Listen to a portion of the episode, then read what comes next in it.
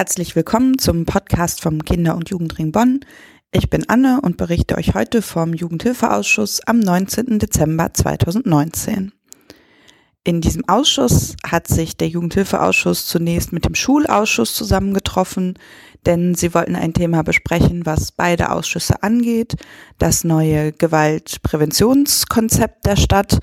Da hat sich die Stadt ein Konzept erarbeiten lassen von WissenschaftlerInnen der Uni Marburg und äh, das wurde gestern vorgestellt und auch sehr lange diskutiert. Da wollen wir jetzt aber nicht genauer drauf eingehen, sondern ähm, auf die Sachen, die dann im Anschluss passiert sind, als der Schulausschuss schon gegangen war und der Jugendhilfeausschuss losging. Da ging es ähm, ja um zwei sehr wichtige Themen für uns.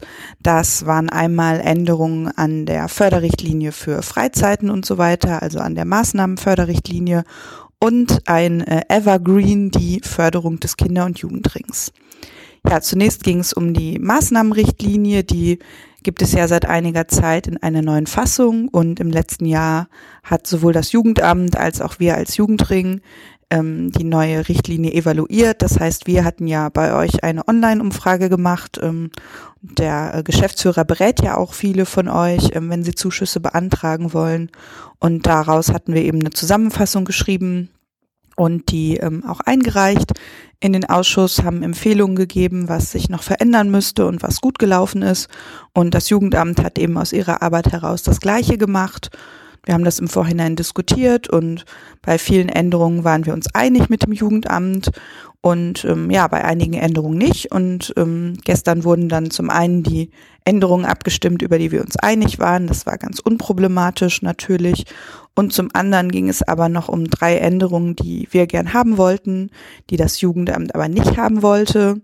Das war zum einen die Anerkennung von bürgerschaftlichem Engagement als fiktive Kosten.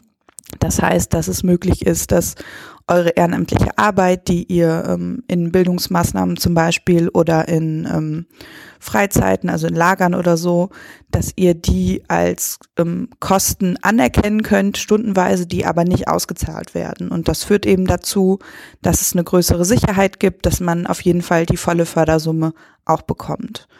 Als nächstes wollten wir noch, dass diese äh, Unterschriftenlisten ein bisschen vereinfacht werden. Im Moment ist es ja so, dass ähm, für Kinder unter 14 Jahren die Eltern nochmal zusätzlich bestätigen müssen, dass die Kinder auch tatsächlich teilgenommen haben. Und Kinder über 14 müssen eben die Teilnehmerliste unterschreiben und ja damit auch eben belegen, dass sie wirklich mitgefahren sind und das ist ein enormer Verwaltungsaufwand für die Jugendleiterinnen und Jugendleiter, Deswegen wollten wir es so haben, wie es eben auf Länderebene zum Beispiel schon läuft, auf Landesebene, dass man eben nur noch die Liste einreicht und gar niemand mehr die unterschreiben muss, weil ja auch die Unterschriften von kleinen Kindern ähm, rechtlich überhaupt nicht bindend sind. Und weil ja hinterher der Leiter der Maßnahme sowieso alles unterschreibt und damit dafür bürgt, dass das auf jeden Fall alles richtig ist.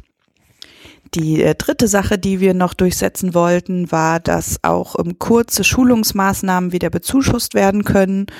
Das heißt, ähm, wenn zum Beispiel ein Verein am Abend eine kurze Veranstaltung anbietet, zum Beispiel, keine Ahnung, zum, zur Datenschutzgrundverordnung oder zur Prävention von Gewalt oder zu äh, Hygiene in der Küche im Lager oder sowas, das kann im Moment nach der neuen Richtlinie nicht bezuschusst werden ähm, weil das Amt ein bisschen der Meinung ist, in so kurzer Zeit könnte man nichts lernen.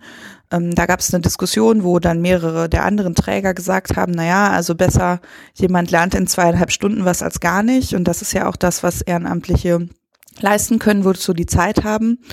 Und äh, ja, zu unserer Überraschung sind ähm, alle diese drei Punkte nach einer kurzen Diskussion durchgegangen. Das ähm, Jugendamt hat sich gegen diese drei Punkte ausgesprochen und dennoch ähm, sind zwei Punkte einstimmig und die Unterschriftenlisten mit ein paar wenigen Gegenstimmen so durchgegangen. Das hat uns überrascht und total gefreut und äh, dazu hört ihr jetzt einen Kommentar von Stefan Niewöhner, der früher mal Vorsitzender vom Kinder- und Jugendring war und jetzt im Jugendhilfeausschuss sitzt.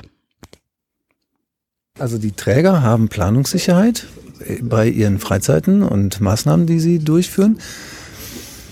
Das ist ein großer Gewinn des heutigen Tages. Und die Teilnehmerlisten?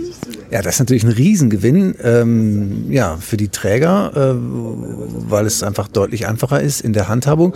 Auch datenschutzrechtlich ist es ein äh, starkes äh, Signal, dass wir äh, nicht mehr allen Teilnehmenden und Eltern die personenbezogenen Daten aller Mitfahrenden vorlegen. Entgegen der Auffassung, die die Verwaltung geäußert hat, äh, bin ich der Überzeugung, dass auch Kurzschulungen an Abenden durchaus äh, Qualität und Wert haben können. Und, äh, gerade unter dem Aspekt von knapper werdenden zeitlichen Ressourcen für junge Menschen in der Jugendarbeit äh, ein gutes Modul darstellen, um sich zu qualifizieren. Ja, fast äh, das wichtigste Thema für uns war ähm, die Weiterförderung, die weitere Förderung des Jugendrings. Ähm, wie ihr ja wisst, haben wir zurzeit immer nur eine Förderzusage für ein Jahr. Das heißt, jedes Jahr im Dezember müssen wir wieder darum kämpfen, dass wir ein weiteres Jahr ähm, relativ wenig Geld bekommen, wenn man das mal so vergleicht mit anderen Sachen, die in dieser Stadt so ausgegeben werden. Und ja, das ist für uns total ermüdend. Das kostet sehr, sehr viel Zeit, ähm, da immer wieder alle zu überzeugen und ähm, weiter diese Förderung an Land zu ziehen, was eben dazu führt, dass wir eigentlich inhaltlich überhaupt nicht mehr gut arbeiten können. Und da hatten wir Anfang des Jahres, Anfang diesen Jahres genau einen runden Tisch veranstaltet, hatten alle PolitikerInnen und alle, die ein Stimmrecht haben, im Jugendhilfeausschuss eingeladen und darüber gesprochen, wie wir da in Zukunft ähm, ja eine bessere äh, Förderung oder eine ja permanentere Sache erreichen können. Und Daraufhin ähm, haben sich äh, JugendverbandlerInnen zusammengetan und haben ein Konzept entwickelt, was sie finden, was der Jugendring in Zukunft für sie machen soll, haben festgestellt, dass das wahrscheinlich mit der halben Geschäftsführerstelle nicht zu leisten ist und haben eben auch einen Lösungsvorschlag erarbeitet, in Analogie natürlich zu anderen großen Jugendringen oder zu anderen großen Städten, in denen es Jugendringe gibt und äh, sind dann durch die Fraktionen des Jugendhilfeausschusses gezogen, haben das bei allen vorgestellt und ähm, darüber diskutiert und im Anschluss, ähm, ja, war sich Politik eigentlich einig, dass ähm, alle möchten, dass der Jugendring langfristiger gefördert wird. Und dann ist aber leider irgendwie länger nichts passiert. Wir haben immer wieder nachgefragt, ob es denn jetzt einen Antrag geben würde, ähm, dass die Verwaltung mit uns ins Gespräch kommt über eine längerfristige Förderung. Und ja, nach vielen Diskussionen und einem zweiten kleineren runden Tisch, den wir Anfang Dezember nochmal einberufen haben, ähm, gab es dann tatsächlich ähm, in diesem Ausschuss einen Antrag von allen Fraktionen. Das hat uns wahnsinnig gefreut. Und in diesem Antrag steht jetzt eben drin, dass wir für nächstes Jahr übergangsweise nochmal die gleiche Summe bekommen wie in den Jahren vorher, damit wir eben weiter arbeiten können. Und dass aber im nächsten Jahr ähm, bis Ende April, bis zu dem Ausschusstermin im Ende April eben in Diskussion zwischen Verwaltung und uns ein neuer Fördervertrag vorgelegt werden soll, der eben längerfristig ist. Und als Beratung soll eben das Landesjugendamt und der Landesjugendring dazukommen. Und äh, ja, das ähm, ist genau das, was wir eigentlich wollten. Und äh, das ist dann tatsächlich auch ohne jede Diskussion äh, ganz kurz und schnell und schmerzlos abgestimmt worden zu unserer großen Freude. Und dazu hört er jetzt Yannick von den Pfadfindern, der ähm, ja einer der Leiter, die uns im ganzen letzten Jahr eben dabei unterstützt haben, den runden Tisch mit vorbereitet und dann eben auch die Gespräche mit den Fraktionen geführt haben. Ja, nachdem wir in den letzten Monaten sehr intensiv an diesem Plan gearbeitet haben und mit allen anderen Akteuren interagiert haben, äh, sind wir, wir waren hier mit mehreren Leuten von den Pfadfindern, sehr froh, dass das jetzt so angenommen wurde und dass wir uns jetzt endlich auf den Weg machen zu einer gemeinsamen Einigung mit dem Kinder- und Jugendring und der Verwaltung und allen politischen Parteien. Äh, der Kinder- und Jugendring gilt quasi als Backup für uns. Wenn wir irgendwelche Fragen haben, steht er uns immer zur Seite. Er vertritt unsere Interessen gegenüber der Politik, wie man jetzt auch wieder in dieser Sitzung hier gerade gesehen hat. Zum Beispiel im Rahmen auf die Teilnehmerlisten, die einfach der, der Organisationsaufwand schlechthin sind bei der Zuschussbeantragung. Und ohne den Kinder- und Jugendring äh, ständen wir nicht so prominent gegenüber der Verwaltung, wie wir das jetzt momentan tun. Ja, das war der letzte Ausschuss in diesem Jahr.